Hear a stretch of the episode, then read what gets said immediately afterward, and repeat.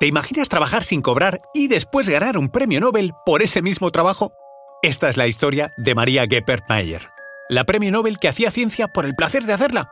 Aunque si el mundo de mitad del siglo XX hubiera sido algo diferente, tal vez habría podido cobrar igual que sus compañeros masculinos durante los más de 30 años de investigación que la llevaron a conseguir el más preciado galardón. La situación no era sencilla en Estados Unidos y menos en el ámbito universitario para la mujer. Reinaba el antinepotismo, es decir, que no se podía contratar en la universidad a familiares cercanos, mucho menos a la mujer de un profesor, como era el caso de María Goepert, cuyo marido, químico estadounidense, era quien conseguía los puestos de profesor. Pese a todo, María no... Descubrimos los enigmas ancestrales en torno a la muerte, las escenas de los crímenes, sacrificios y suicidios que se cometieron en la antigüedad y que gracias a un proceso de momificación nos han llegado hasta el presente. Arqueología de la muerte, estreno el 18 de marzo en el canal National Geographic. Se rindió. Soy María José Rubio, historiadora y escritora. Y yo soy Luis Quevedo, divulgador científico. Y esto es Despierta tu curiosidad, un podcast diario sobre historias insólitas de National Geographic. Y recuerda, más curiosidades en el canal de National Geographic y en Disney Plus. Nacida en Polonia en 1906 en el seno de una familia de académicos, su padre tenía claro que su única hija iría a la universidad. María decía que su padre le dio un gran consejo.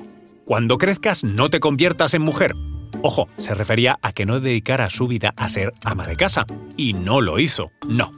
Iba para matemática cuando un seminario de cuántica a cargo de Max Born le hizo cambiar de idea y decantarse por la física. Tanto que Born se convertiría en su mentor de física en la Universidad de Gotinga, en Alemania. Con el título de doctora en física, conseguido en 1930, y la sombra del ascenso al poder de Hitler, Geppert decidió mudarse a Estados Unidos en busca de nuevas oportunidades académicas. Por entonces ya se había casado con Joseph Edward Meyer, físico como ella y ayudante nada menos que de otro profesor premio Nobel de Física. La Segunda Guerra Mundial y el Proyecto Manhattan, programa secreto del gobierno norteamericano para desarrollar la bomba atómica, hicieron que la labor de Geppert se convirtiera casi en imprescindible en sus propias palabras, por primera vez en su carrera era ella misma y no tenía que estar a la sombra de su marido.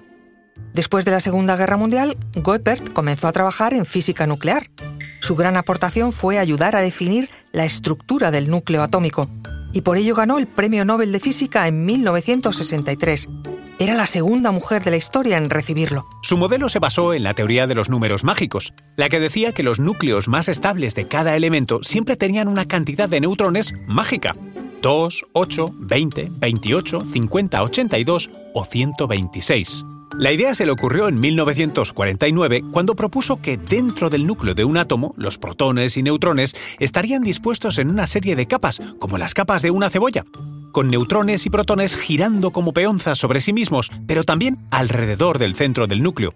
Los números mágicos correspondían a las capas de cebolla que hacían al núcleo más estable. Fue una mujer que se enfrentó a los desafíos profesionales y personales de su vida, incluidos guerras y muertes, pero también simplemente criar a sus hijos y ser esposa, mientras intentaba continuar con sus investigaciones. Así la definía Luise Yasante, autora del libro Mujeres en la Física, pioneras que nos inspiran, publicado en 2018 en la revista de la Organización Internacional de Física Médica. Especial Semana de la Mujer. Disfruta de más historias de mujeres en este podcast, en el canal National Geographic y en Disney Plus. Recuerda que Despierta tu Curiosidad es un podcast diario sobre historias insólitas de National Geographic. Disfruta de más curiosidades en el canal de National Geographic y en Disney Plus. No olvides suscribirte al podcast y darle al like si has disfrutado con nuestras historias.